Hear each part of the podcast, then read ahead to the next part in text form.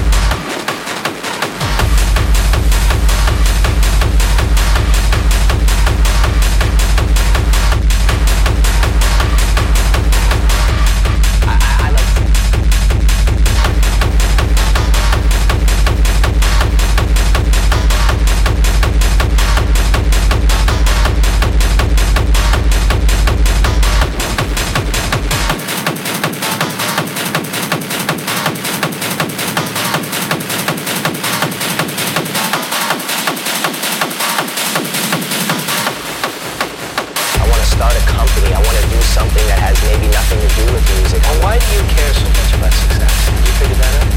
I'm just addicted to it. I just, why? Um, I think that I've sacrificed so much for it already and dedicated so much of my time that um, I have to push it as far as I possibly can because I've uh, given up a lot of years as far as um, maybe like nurturing like personal relationships though.